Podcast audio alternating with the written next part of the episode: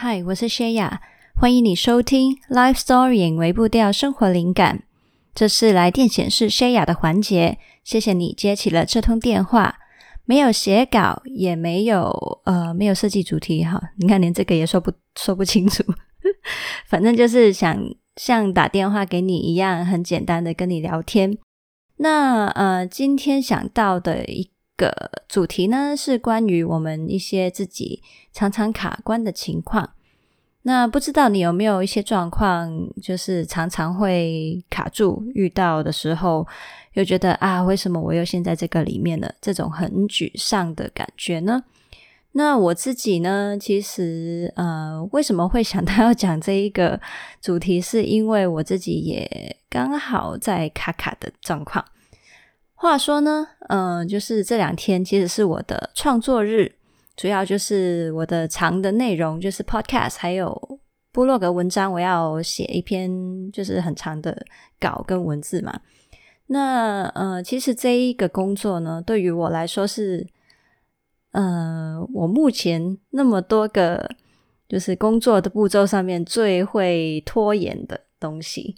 那呃，原因很多啦，就是可能各种觉得呃，呃，首先嘛，这个写内容这件事情就是很很长的一件事情，也很辛苦，然后又要组织很多思考，很累，嗯，对，然后再加上可能我对于内容自己也会有很多自己想要逼迫自己的地方，所以就会你知道嘛，就是有时候拖延的另一边是因为完美主义，让你觉得呃。没办法做好，就宁愿不开始。那这是另外一个议题了。反正这个呢，是我已经经历了很多个星期以来，我都发现我自己重复出现的状况，就是我一到我的创作日，我就会开始各种的借口、各种的拖延，像是啊，我今天好像头有点痛，然后哎，我今天精神好差啊，我今天身体状况不是很好，然后不知道为什么，呃，就是。刚好这两天会特别想要有很多其他的学习，然后就会去 YouTube 找一些学习的影片，这样子。就是我也不是停止不去工作哦，我有哦，可是我就是在做其他的事情，这样。那会这样的状况就是，呃，已经好几个礼拜这样了。那今天呢，我就是忽然间觉得有种啊，为什么我又重新进入这种状态了呢？然后觉得很很沮丧，这样。但是呢，就是有某一刻，我忽然间呢就想通了一点事情，那就很想要跟你分享这个我想通的事，希望呢也能让你在你卡关、重复卡住的时候，也能帮自己有一个新的角度去看一下。那话说就这样的，嗯，说起我一开始做内容创作这件事情啊，我那个时候呢，我想起来，诶。原来我的状态跟现在很不一样诶。当初说到要去写内容，其实我并不是这样子拖延的哦，而是我是持续在一个非常非常焦虑的状况。我会很焦虑，我没有灵感，很焦虑，说我如果万一一想到灵感呢，我要马上写下来，不然我会忘掉。呃，然后很焦虑，我会做来不及，我会生产来不及，所以我要就是一直硬是想到就马上写，想到就马马上上做的状态这样。那所以呢，诶，那个时候呢，我是处于一个非常紧绷、焦虑的状态。再对比起现在，我现在状况怎样呢？就是原来我有进步，诶，我有非常大的进步。虽然我拖延，但是我进步是在于，诶，我已经没有像之前一样常常极度焦虑，说我的灵感跑掉，我就会不见了，我就没办法写。然后我不是很担心，说我来不及去呃创作这样子。那也就是因为我已经有进步了，我才会从以前那种紧绷、焦虑的状态，拉得很紧的状态，转换到我现在这种拖延的状态啊。虽然虽然也不是一个非常理想的情况，但是呢，诶，原来看到自己有进步是很重要的。就当然这个没办法解决，说我这一刻不想拖延，你知道吗？我现在会打开这一个录音，搞不好也是我想要拖延的其中一种。做法 就是，诶，我来做这个，那就先不用写文章，这样。我现在文章写到一半，还没有写完。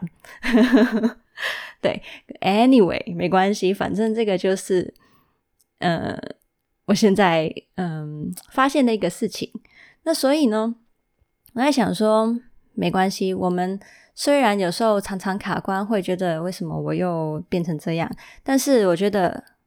下次啊，我们再遇到这种情况，我们就不要只停留在这里，我们也可以去回头看看自己进入现在这个状况，会不会其实已经有非常多的进步呢？那呃，或许也能告诉自己说，那我们现在在卡的这件事情，将来也会解决哦。将来我们也会慢慢的学会嘛。像我那个时候一直没办法放下我的焦虑，然后现在因为已经习惯一点，就是这个这样子的生活形态啊，然后已经比较习惯怎么样去跟自己的灵感去相处的时候，我就没有那么焦虑了。那所以呢，现在对于我来说，拖延这件事情虽然是很痛苦，就是一直卡住我的地方，但是我也可以有盼望，将来某一天，或许我就能学会不再这样拖延下去了。所以，我们就多多的去回顾自己的成长，然后给自己肯定，那我们就能对未来抱有更大的盼望喽。好，那今天的分享非常的简单，但是希望对你来说有一些连结跟帮助，我也非常鼓励你，你可以去思考一下自己经常卡的东西是什么，那就去回顾一下过去，跟展望一下未来。然后呢，另外，如果你的嗯这种卡关的状况是比较嗯比较大规模一点的，或是严重一点的话呢，那我再次的很推荐你，你可以去听我之前有两集是提到人生课题的。说你不断遇到重复的状况，原来你是因为那个就是你的人生课题。那那两集呢，其实我有用非常系统化的方式去跟你分享，到底我们怎么样去观察得到自己卡关的地方，自己的人生课题是什么，然后用什么方法跟心法去面对。那我自己觉得呢，是蛮有用的。呃，一些可能对你来说是新的提醒，或是让你回顾。一些人生状况的一个非常好的机会，所以你有兴趣就回去听一下吧。好，那我们就今天就聊到这里啦。希望没有讲的太乱，那就先这样喽，下次见，拜拜。